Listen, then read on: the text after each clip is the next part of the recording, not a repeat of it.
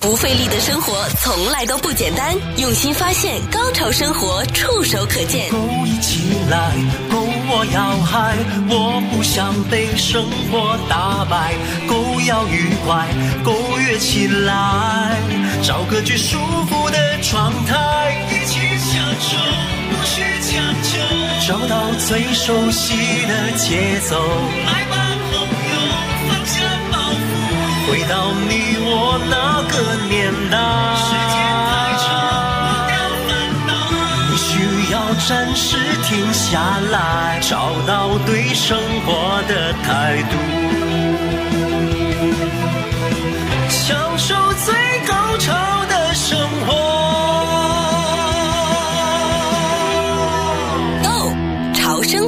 这里是 Go 潮生活，我是小伟，我是 Sogo，我是安东尼。今天要跟大家聊聊的，就是关于买车的时候，大家会不会考虑这个安全性？这个安全性呢，应该是一直都会在考虑的。不过最近让我们把这个安全性考虑的可能会比较的重要。呃，最近都发生了一些呃非常严重的交通意外了。是，从上一周呃，我跟 Sogo 就是在上个礼拜二的时候嘛，是礼拜二早上嘛，就是在那天哈，当天对，当天才过了一个礼拜而已。对，Tiger Woods，Tiger Woods 的那一台大车祸。SUV 就是滚下了山，对，对吧？嗯，然后又是今天哦，今天早凌晨，对，在 Imperial Imperial County 南加州那个地方，好像具体已经很接壤墨西哥了吧？就在墨西哥边境了，对对对对，对，就快到墨西哥了。发生了一起哇，我们都觉得难以置信哦。其实他那个车祸也不是说呃那种很多车子撞在一起，没有，就是两辆车，两辆还是三辆？两辆。一辆是运那个碎沙子还是石子？对，semi truck。嗯。嗯，然后另外一辆就是 SUV 的那个 Ford 的 Expedition，Expedition 大型的 SUV 嘛。那是七座的 SUV，那个应该是八座的，但它那台是算比较早期的，就是九几年的。我看它好像是红色，这个款比较旧一点点的。是的，呃，这一起的车祸到我们现在看到的最新新闻，所以你刚刚说好像已经。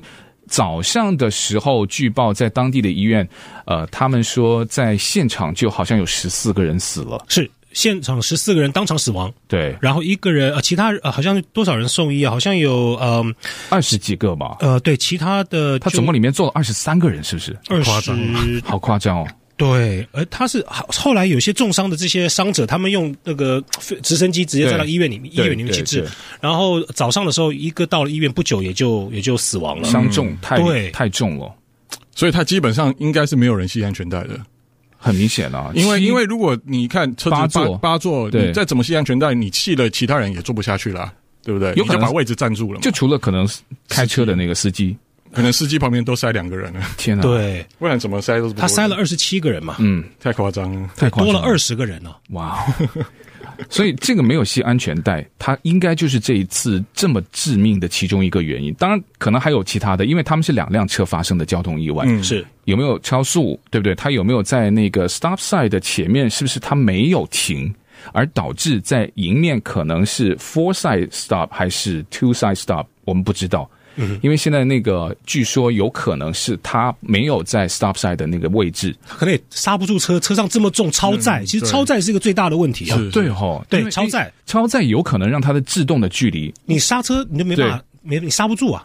其实你平常在开车的时候，你就知道你自己一个人开车踩踩刹车，跟你车上载了四个人踩刹车，那个刹车的力道是不一样，还有距离刹车的安全距离也不一样。对，所以所以因为它那个力道比较弱，所以你等于说你要把你的距离拉长。是，嗯，提早踩刹车，可是他们超超载了两倍，对，是，对。所以你刚刚提的对，像呃，要不要超载？你要不要超速？嗯，然后你会不会系系安全带？那这个我们是属于叫我们在驾驶过程当中的主动安全性。是。可是我们今天要聊到的主动安全性，你们在考驾照，我觉得你是绝对知道的，但你愿不愿意去遵守？嗯、那很多人就是你可能知道这个是很危险，但你偏要这么做，我们真的没有办法控制。但我们还有一个叫被动安全性，被动安全性是说，如果你的车子有足够的安全性。那倒是，如果万一发生意外，也许你不是主动发生的，那你可能在路上，那别人的一些。呃，违章的行为可能导致会发生交通意外的时候，呃，车子的被动安全性就是非常重要了。那我们怎么去判断一台车是不是安全？我们买车的时候，你有没有曾经，或者说你会不会一直都会考虑车的安全性呢？像我以前就真的没有，我首先考虑的就是价钱，好好？牌子，先牌子，牌子，然后之后就颜色了。是。呃，对，然后就很重要的就是价钱，呃，他有给我多少折扣？哎、嗯，真的就没有怎么考虑安全性。所以安全性，搜狗和安东尼，你们就有什么一些曾经的经历，或者说你自己会不会有考虑车子的安全性的这种买车习惯？其实以我来讲的话，呃，我。早期是会考虑安汽车的安全性，因为当时可能就是像呃我刚刚开始开车的那个年代，呃，宾士就是 Mercedes-Benz 他们的的车子呢就有这个安全气囊，嗯，对，那是少数，在在可能八零年代的时候，就是有安全气囊的车子，说实在的不多。嗯，当时我知道大概只有呃 Volvo 跟 Mercedes，嗯，对，对，那现在的话，哦，到那个时候我我会考虑，就是说是不是买一台车子有安全气囊的，哦，OK。因为那个时候有有安全气囊跟没有安全气囊是个很大的差别。了解，对对，几乎所有的车子都没有安全气囊，嗯，那只有 Volvo 跟 Mercedes 有。那个是一个蛮跨年代，就是提高了车子的被动安全性的其中一个非常大的跨越。那是一对，往前踏一大步。对，可是最近来讲的话，像比如说这一两年我看车或者买车的话，嗯，我没有任何这种顾虑。Airbag 整个车子大概三十几个 Airbag，对对对，唯一担心就是它会不会出来啊？对 对对，你有装，但你不会出来。对，而且你你可以你不你可你无法想象的地方，其实都有安全气囊。待会我们可以可能请安东尼解释一下，因为像我们早像我们这种老人来讲，我们就知道说方向盘前面这中间一定是有个安全气囊，嗯哼，啊，对不对？对，副驾副驾驶那边是前面是有个安全气囊，嗯哼，是不是越多越好呢？啊，当然啦，可是。它有的是有标准的嘛，对不对？它好像在什么侧面或是你的正面，它是必须要有的。后座好像就我就知道是没有的。有，其实他们现在安全气囊最主要就是你前面两个嘛，啊，然后你的前座座椅两边会有两个，嗯，就那杠子那边吗？对，就是你的那个安全安全带。那个扣环的地方对面哦，对对着那个椅子的那个位置，因为现在有的车它有注明 airbag，对，它它有写，还有窗户也有 airbag，然后后来就是再接下来就是窗帘，它叫做气帘，所以气帘就等于说你的从你的前车窗一路。Airbag 一路延伸到后车窗，所以如果是侧面撞击的时候呢，坐在后座的呃乘客也会被安全气囊保护到。又或者说车子如果像呃 Tiger Woods 的那种，就是滚下去，它有可能侧面如果有气囊的话，对不对？它应该也会起到一个非常好的保护。所以只要如果车子一滚的话，这些气囊基本上气帘啊，然后你的侧侧呃前座驾椅侧气囊都会那个。等于说，X 打开。这样，嗯，然后另外一个现在还有比较新的是，你在膝盖上面，就是你的那个驾驶座方向盘下面，嗯，膝盖那个部分也会有气囊。是因为有时候撞击的时候，好像膝盖会打到前面的仪表板下面，是不是？中控台其实是仪表板回来压到我们的膝盖。对。对，因为那个碰撞力非常的大嘛。是是，所以安全气囊哦，这窗户窗户。旁就是旁边，嗯，然后呃驾驶座的前方，然后还有呃窗户后座呢。后座就没有，后座就没有。对，然后像有一些车，像呃，Ford 最近有在做这个安全带上面也会有气囊。安全带上面对，安全带本身，所以你看它 Ford 的车子，它安全带会比较厚一点点。嗯，那它也是也是最直接的保护，因为安全带是直接连连接在你的身体上面，所以这第一层的保护就是气囊就可以先阻止这些撞击啊。安全带上有气囊，嗯，我还不知道哎、欸，是很很厚一条吗？像那个，它会在什么位置呢？它就在你胸，大概胸部这边。但它的那个气，它的安全带，它还是长得像安全带一样，但它比较厚，它不像我们平常就是可能薄薄一层一个布这样子，它会比较厚一点，有一点像有点 padding 的，像海绵那种感觉，对对对，那应该更舒服吧？对，应该也会，对啊，像有的人不是喜欢装那种，哎，对对，那个套子，对对对对对，软套。的感觉，小 baby 都会装一个那个，就觉得很很辛苦，我们大人觉得很辛苦啊，有的时候就开车太久，你要调调那个高度，哎，但安全带上面再有安全气囊，我觉得这个也是蛮好的，因为安全气囊它就是一个起到一个被动保护非常重要的作用。可是像这种安全气囊，我们在买车的时候，我们不可能去测试嘛，对不对？它只会告诉你它有多少个，那你可以按照它的这个设计，对不对？你可以选一些你认为比较安全的。那但是我们以前选车，像。前辈就是告诉我们，你要敲敲那个门啊，还有敲敲那个前盖啊，有没有回音啊？我真的有做，没有。他说你敲敲看看，西瓜一样，看看敲一敲看看是不是很结实，就说这个车是不是安全。我我以前是真真的这么做。安东尼，像这种敲敲车前盖或者敲车门，能够测出这辆车是不是安全吗？其其实这个现在这个方法已经不实用了啦。对，因为。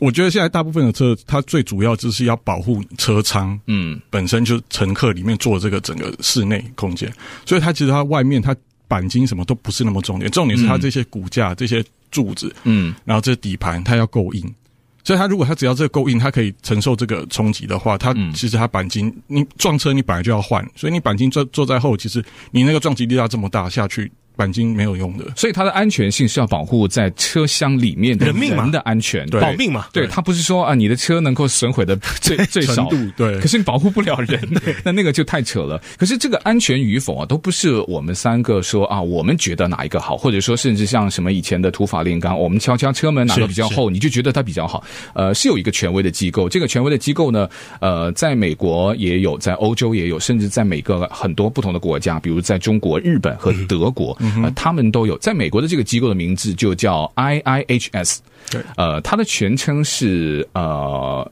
Insurance Institute。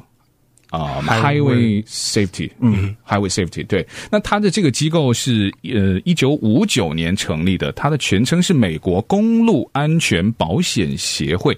呃，安东尼，这个协会它是做什么的？那就是说，我们刚才提到的，你的车安不安全，在美国应该是他们说了算，对吧？可以这么说，它其实是一个非盈利的这个组织，嗯嗯，那它的大部分的 funding 好像都是从这个保险公司这边过来的，就是我们老百姓的钱，嗯、对，可以可以这么说。啊，对，所以基本上他们最主要的功用就是每一台新车上市，我就要拿来去撞。嗯，那他撞的方式有很多，然后他的这个评分的方式也很多，有的都是用真车去撞，一定是真车，一定是他们直接去买的，他们也不是说什么原厂给，是他们直接哦。自己去买的，因为你赞助的那个他就觉得我对啊，他有里面做手脚，嗯，他避嫌要避嫌，对，我就去买，买回来我就去做测试，对，所以他有时候可能有的是撞撞撞侧面啊，撞前面，所以他买不止一台。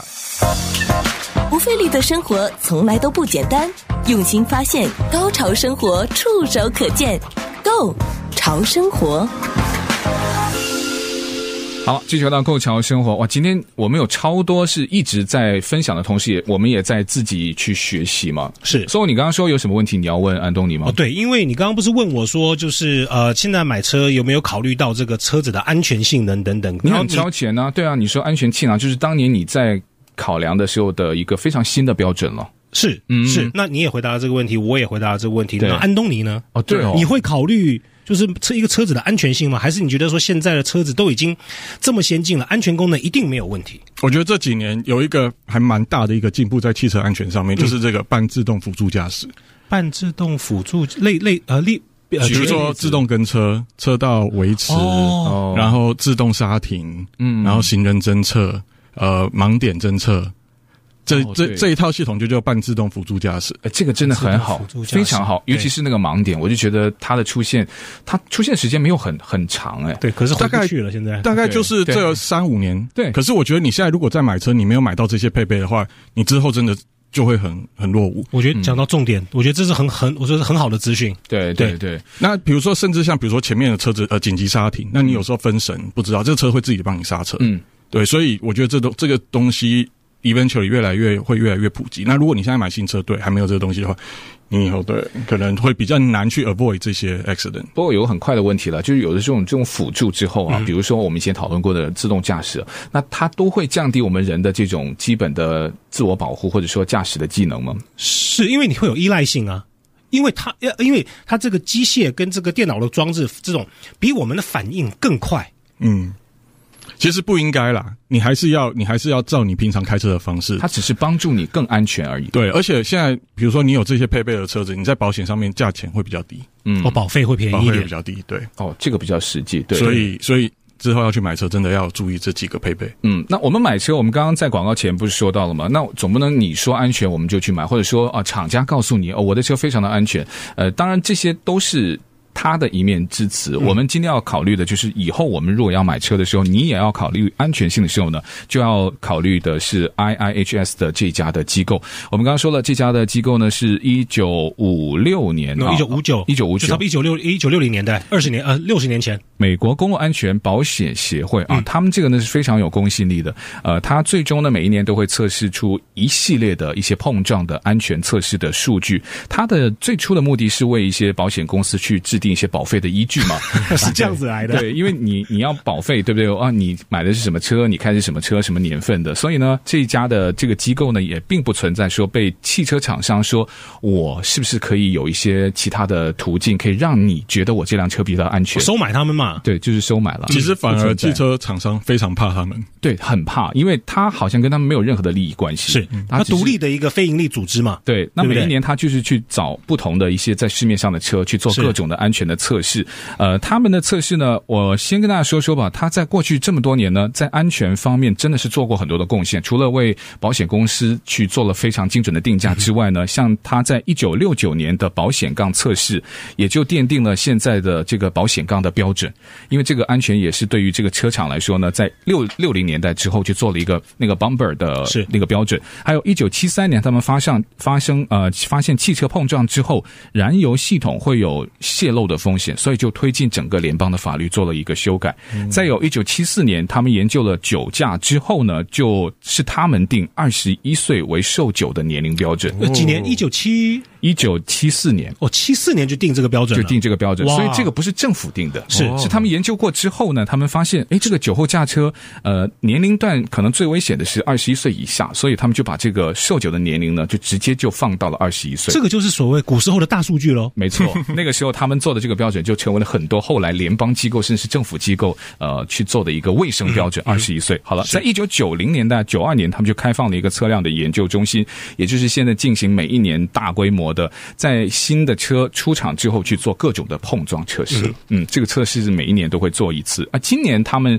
呃，他们一般都会在年初的时候就发表了，呃，他们的测试我们刚刚都说了。很全面的哈，我们可以请安东尼介绍一下他的测试主要包括了哪几个方面，而且他的测试之后每一年都会有一个车单出来，对，它可以作为我们在买车安全方面考量的参考。对，其实它的测试真的非常非常多，包括前面撞击、侧面撞击、后面撞击，然后比如说你车顶压下来，你的车顶的支撑力，嗯、然后你座椅里面座椅就是经过撞击以后，这个乘客跟驾驶在这上面会不会被这个座椅保护得很好？然后呢，到这几年呢，因为呃车子的科技越来越先进了嘛，所以包括车灯亮不亮，嗯哼，这个这个照明的程度，然后包括如果你撞到行人，你撞到的是呃小孩子，撞到的是成人。然后这个行人被你撞到，这被你这台车撞到的这个受伤的程度会是什么？全部都在他们的测试里面。嗯，所以呃，其实蛮仔细的。但是我觉得，如果大家真的心目中有几台你想要买的车子，你真的可以上他们网站去看。而且他每一台车子基本上有撞过，它就会有影片，然后你就可以看到说，哎，它这个以这个时速，它一般都是以四十 mile per hour。下去去做这个测试。local local 的车速，对对对，那不是不当然是不踩刹车，然后直接直接撞上去。嗯、那我们一般这几年我们在看比较重要的一项特别的项目叫做 small overlap，嗯。的这个 crash test，嗯、那中文叫做这个小面积偏位撞击，嗯，因为它只有二十五帕嘛，对，它基本上就是四分之一的车头而已，嗯，就比如说最等于说你的车头的最角落。那为什么他们会做这个测试？就是主要是因为一般比如说你发生车祸的时候，你在开车，你看到前面哎。诶哦，急刹车或什么，你要闪，所以你不会直接的迎头就撞上去，你一定是会做一个闪的动作。那这时候闪的动作，所以如果你真的撞的话，你可能就是刚好这车头的四分之一会去撞到。嗯，那另外一点就是因为所有的撞击这些力道都会。直接集中在这四分之一，所以那个车子其实会很惨。对对，哎，我看他那个测试，因为他都会有那个影片在里面嘛。嗯、里面有是不是车子里面放假人嘛？对，放一个假人。可是我看到好像每一辆车，不管是你刚刚提到的这个 small overlap 啊，二十五帕的，或者说四十帕的，就是、嗯、呃重叠正面，但是面积稍微再大一点的。嗯、我看他们的那个 video，他们都会发布，整个车头都没了。那它的这个安全性的高和低，究竟最后的区别在哪里呢？所以我们之前在看这个 small overlap，我们最主要就是看 A 柱。A 柱就是你车呃，比如说你驾驶前面左边这个玻璃，跟你前面挡挡风玻璃之间连接的这个左边的这个柱子，嗯，这等于说你的那个左手边的左手边的那个后视镜上面的那个那个 attach 的那个柱子，嗯，所以那个柱子其实它如果它够硬的话，它可以保护你整个车室的完整。那如果这个柱子如果它小偏，比如说这个小面积撞击测试撞下去，结果它歪掉，就表示它会把整个。包括你的引擎啊，包括你这个前面这个 dashboard 仪表板往你的人的这个地方推。所以那根柱子其实蛮重要的。哦，所以它的那个 A 柱的后面，如果它是足够的安全的话呢，即使整个车头啊都都扁掉了，我看了一个 video，那但是它的那个驾驶人就是那个假人啊，对，他的身体跟他的仪表板是没有接触的，当然他有安全气囊也出来了，对，但他的那个 A 柱是没有变形，对，而且另外很怕也是怕像刚才我们讲到那个膝盖的部分，如果那整个仪表板是往你膝盖这边挤挤的话，其实你会受到一定程度的受伤。嗯，所以 A 柱强不强壮，其实在这个测试上面来讲非常重要。对，其实听众朋友们可以上这个呃 IIHS 的网站上去看这些呃这些测试的这些碰撞影片。其实就是它是用呃 一个小时四十迈的的这个速度来做测试。其实我们看了它这个影片，其实是一小时四十迈撞上去的力道其实很大很大。你没有看，像我没有看的话，我根本不知道，我以为那是高速，甚至六十迈撞上去。其实对对对，我也以为是只有四十迈，它的撞击力就可以这么大，真的蛮蛮可怕的。哎，所以你就发现，如果在 local 超速是很可怕的，不是，对不对？因为因为那个真的，它会有行人，然后有 stop sign，是有各种的这种路况，非常的复杂。那每一项的测试呢，他们这家的机构都会给出，呃，G 就是优秀，嗯哼，然后 A 就是良好，M 就是及格，然后差评就是 P，嗯，那它都会有一个评分。而且呢，就像我们现在都觉得嘛，你道听途说，或者说你耳听。只是听到他说这个好而已，有图或者有视频才会有真相，所以你可以上他的网站。刚 SOGO 也告诉大家，如果现在以后大家在买车的时候可以多一个呃参考的标准，除了参考。最新的款式或者最新的价钱，你还可以参考一下。他们的网址就是呃 i i h s dot o r g，嗯，就是他们的官方网站。呃，我们等下会说说，在今年吧，大概二零二一年，它也出了一些，我们可以给大家有一些的参考。就究竟哪一些的车是最安全的？因为它的这个车款涉及所有的车型，好像都在里面哈，从最小型的，然后到最大型的。那它的标准是怎么样？它有分哪几个最高的级别？不费力的生活从来都不简单，用心发现，高潮生活触手可见 Go 潮生活。继续回到《Go 潮生活》，我是小伟，我是 SOGO，我是安东尼。我们刚刚提到呢，这家的机构每一年做的安全测试，那我们有看到曾经有一些厂牌，呃，它的测试因为结果一出来之后呢，它直接就让它这一款的 model 给停产了。呃，当然不是 IIHS 让它去停产了，是就卖不了了。那数据嘛，对，卖不了了。测试嘛，它其中一个测试我看的那个就是它是 P 嘛，就是 Poor，就是最、嗯、最糟糕的那个。嗯呃，刚刚提到的是百分之四十的那个碰撞测试，moderate，呃，他直接就已经，你看他那个 video 是到了后座了，到了一半了吗，就整个整个半台，半台车吃掉了，是什么车吗？对啊，什么车？反正停产了，我们不怕说，嗯、就是 Lincoln 的 MKS 啊、哦，美国车。对，当年那个测试就直接让他整个那个 line 就 model 就就没有了，谁敢买啊？嗯。这很恐怖啊！就这样撞上去，你看整台车就剩一半了，四四十迈的碰撞，对，然后一半台车子没了，直接去到后座了。然后我看到我就吓了一跳，我天哪！对对对，因为它整个方向盘都已经侵入到假假人的十三 cm。嗯，就是基本上整个前排都没有了，就假人已经被压扁了嘛？压扁了，都看不到了。所以这个测试非常的关键。那好了，我们说说二零二一年。好，好，二零二零年有什么好的这个评价？像它的 model，它因为是跟年份有关的，嗯、我们就调呃二零二一年的。所以它基本上呃，它会做两个呃，等于说两个榜，这样一个是 Top Safety Pick，嗯，那它这车就会比较多。然后另外一个是更等于说程度更高的是 Top Safety Pick。Plus 那个 Plus 就是有个加号的，对，就等于说更 iPhone 六跟六 Plus，对对，很聪明，或者是 Disney 跟 Disney Plus。哦，对不起，十二。对，所以 Plus 应该就是变成是真的是最安全的了。对对，在这市面上，那呃，它有列出蛮多的，就是依不同的这个车车种。那我在这边很快的跟大家 go over 一下。所以如果是小车的话，Honda 的 Inside、Mazda Three，然后 Subaru 的 Crosstrack 是在它的这个 Top Safety Pick Plus 上面。嗯，Midsize 的话有 Honda Accord。Kia 的 K5，然后 Mazda 6、Nissan Altima 跟 Maxima，Subaru 的 Legacy、Subaru 的 Outback 跟 Toyota 的 Camry。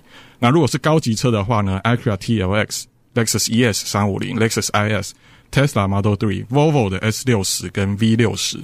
然后高级的大车有奥迪 A 六、A 七、Genesis G 七十、G 九十。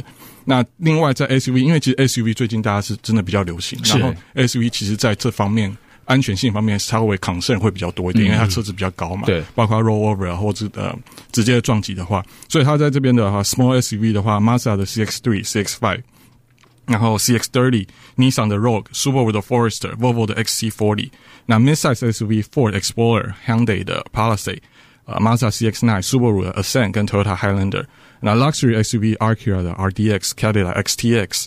呃，XT6，然后 Lexus NX、Mercedes 的 GLE、Volvo 的 XC60 跟 XC90，然后另外最后 Minivan 的部分是 Toyota 的 Odyssey 跟呃呃 Honda 的 Odyssey 跟 Toyota 的 Sienna，就是两台最我们华人也是开就就这两台嘛，对对对。还有一个还有一个更大的是那个 Truck，是不是？Truck？呃，好像 Truck 好像只有一个 Dodge 的 Ram，对，就只有一辆。诶，奇怪了，刚刚那些轿车跟 SUV 里面怎么 BMW 都没上榜啊？哦，诶，发现到重点了哦，真的没有，没有没有，为什么？你发现的是没有上榜，我发现是 Volvo，就是提到次数是最多的。Volvo 跟 Subaru，对，Volvo、Subaru 还有基本上 Acura 也是，是 Mazda 也有，Mazda 是。对 Mazda 对，你就发现这几个车厂，我尤其我知道日本就是 Subaru，然后欧洲就是 Volvo，Volvo，他们真的在安全的这个防护上面来讲下了很多的心。对，因为我要说说这个，如果是 Top Safety Pick 的这个安全首选的榜单，它主要就是还包括了刚才除了一些碰撞的测试之外，还有照明灯的方面，还有一个呢，就是它还有一个测试，就是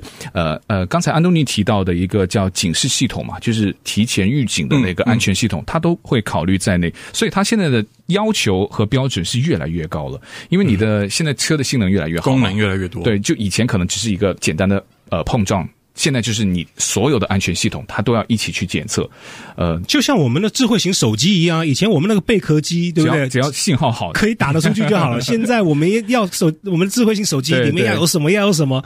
一样的道理，对解析度，对不对？你是不是五 camera 好不好？对，几个镜头，对，然后你的 CPU 快不快？哎、嗯，但搜狗刚提到那个问题，安东尼，你觉得呢？那个 BMW 有没有上榜的原因？对啊，BMW 车子车款出的也很多，它的其实也很受欢迎啊，为什么没有上榜？我倒觉得真的很奇怪。它可能就是没有到那个最顶的，因为它这个就等于是。这个方面最好的，对，已经是最好的，最好的。所以这应该基本上来讲，就是你可以买到市面上最安全的车，就是我刚才念的这些。所以我觉得大家听众朋友可以去看一下你的车有没有在这个榜上，或者是你之后如果要买车的话，可以依据这个 Top Safety Pick Plus 的这个，哎，这个好。去选购你的这个好，对对对，谢谢安东尼的分享。哇，这个这个这个资讯太重要了。对，还有一个安全呢，我们就想跟大家说的，就是关于刚才提到的，如果在发生这个意外啊，尤其是这个追尾安全性，他们其实 I I H S 他们也会做这个追尾的测试。嗯、我们刚刚那个主要就是碰撞还有安全性的测试。嗯、那关于追尾的测试呢，他们比较集中的就是呃，因为美国的 I I H S 它的追尾测试是在所有全球的这个安全机构里面做的最早的，所以它的呃这个 data 它的数据非常非常的多。它其中提到的一个就是座椅的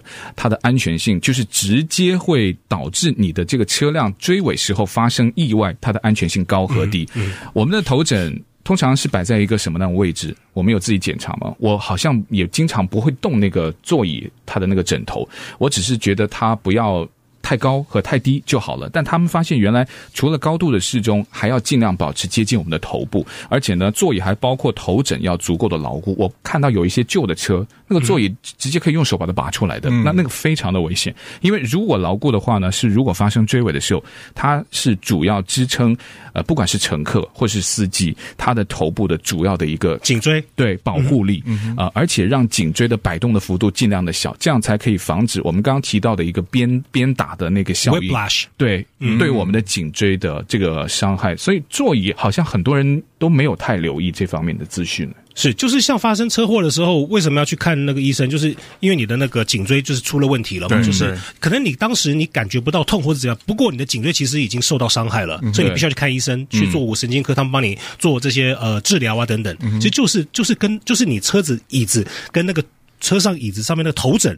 有直接影就有直接影响的。对，其实我自己本身有个经验啊，嗯、我呃当时开了一台 Mercedes，然后车子被、嗯、也是被追尾，追尾被从后面撞。嗯、那我当下就发现，诶，为什么它的这个后后座那个驾驶座这个头枕，它是直接弹出来，然后接着你的这个头？是哦，对，所以它它有一个等于说一个装置，就是你车子后面被撞了以后呢，嗯、它会头枕立刻弹出来，然后去接你的头，所以你的头不会再做第二次的 bounce back。达到你的这个头枕哦，所以我觉得这功能还蛮好，就是头很多欧洲车都有，就是头枕头枕会浮出来碰到你的头，它就往前推推出来，它在第一下在 impact 的在冲击的那第一下，它就头枕就直接出来垫着你的头。哎哎，那你怎么会有这种？那你怎么感觉得到？就是说你是觉得说这个枕头碰到你的头，还是你撞完？我就我就觉得我撞完，可是我的头的位置没有动。哦，嗯、我希望我们大家都不要有这种经验。对了，但是你必须知道你的车是不是有这个功能，那那它对你的保护会更好。因为追尾往往发生的都不是在自己，就是你可能不知情的情况之下被追尾的。其实追尾是最可怕的，因为你完全没有任何的预警之下，对。碰后面被被撞的话，其实你是那个那个那种，其实我觉得比看到撞到车子还要可怕。不过追尾就有一个稍微比迎头就是发生交通意外的好处，不是好处，就是它没有那么伤害大的，就是大家同方向，所以相对来说车速都会比一些，比如说对部分前面碰撞或是侧面碰撞，它的速度都要小，因为你都是同方向嘛。但追尾怕的就是你停着，后面的车直接上来。那那个通常是发生在，比如真的就是那种，呃，他踩踩错了刹车啊。我看过 stop sign。这种我哦，对，他没有停啊。对，有比如说我我看到有台车停 stop sign，然后那台停停 stop sign 那台车子后面那台车子哦，根本就不知道前面有个 stop sign stop sign，还是失了神，他分神了，就直接撞就直接撞上去，哇，那一下子，而且是一刹那的事情，对对对对对，哇！我看完之后我我就开始发抖，虽然我我没有我没有在那那个车祸事件当中，可是我看到那一幕的时候，我吓得我手手在发抖。所以那个时候就是等于呃保险呃这个安全带在在跟这个枕头或者或者那个靠枕啊，如果共同发挥作用，我觉得那个保护就。能够让我们整个身体，即使发生一个追尾的时候呢，它就我们的身体就不会再来回的鞭打了。嗯，因为否则的话，你出去那下回来，它的那个撞击力道非常的大，对对，就会造成二次伤害。不费力的生活从来都不简单，用心发现，高潮生活触手可见 Go 潮生活。好了，继续回到购潮生活。其实呢，刚才 Sogo 还提到一个很好的问题，就是关于这个座椅。因为座椅呢，除了我们成人的座椅之外呢，现在有不少的人，就是你也可能要带这个小 baby 出去的时候，儿童安全座椅，这个也是美国做的非常的好的。比如像我以前也发生过一些小的碰撞，嗯、呃，他们保险公司第一句话就是问你的车上有没有小朋友啊？对不对？有没有小朋友？那有没有安全座椅？呃，那即使其实安全座椅没有损坏，那小朋友也没有受到一些比较大的伤害，但是呢，他只要知道你的车上有安全座椅，呃，那当然他说，呃，非常开心听到你的小朋友没有受伤，嗯、但是你的安全座椅呢，也必须要做出更换，你要换掉，要换掉。对，但除了你说安全座椅，你不能就是挑一些什么二手，我们说二手安全都可以，但你如果安全已经不安全了，是，那这个座椅就要建议大家换。但你刚刚提到一个，有很多人不会怎么去绑这个安全座椅，对，呃，Sogo 是比较有经验了，因为你对于这个安全座椅，你刚提到的。我是后来慢慢才发现，我有一段的时间，我的安全座椅也只是用我的前排的椅子啊，然后靠着这个后排的座椅，然后让它顶顶卡住就不动了。那当然相对来说它不动还是安全的，但原来它其实有很多一些呃带子还有扣，它才可以保证你的儿童安全座椅是万无一失的。对，其实我很幸运，因为当时哈我是去呃一家呃一家店里买东西，结果停车场就有办活动，那那个是 CHP 做的这个活动。哦然后他们就是免费帮我们安装或是检查我们呃车子上的儿童座椅，那我就长知识了，因为我我绑着我我之前绑的是错的，为什么？因为嗯，他们就会那个呃 CHP 他就帮我他他就把开把我的门打开来，然后就他就摇一摇我的车上那个那个以前的我小孩子那那个 baby seat，他说你看到这个摇来摇摇晃晃的没有？我说看到了，他说假设你发生车祸的话，你的小孩子会从前面的车窗冲飞出去。啊。哎，可是我说可是他有绑住啊，你有绑住，对，对不对？我我说我绑住了，他说 no，他说我绑给你看，把它拆下来，嗯，OK，拆下来之后呢，再把那个那 baby 座放正，放正了之后呢，再把那个嗯安全带从他那个 baby baby seat 的后面哦。呃，扣到那个安安全带扣子里面去，然后扣进去了之后呢，他把安全带拉拉拉拉拉拉拉到最底，嗯，有卡住一声了之后呢，再慢慢慢慢放掉，慢慢放掉，这样子你放到底的话，这个安全带就锁住。锁死了，这样才是对的。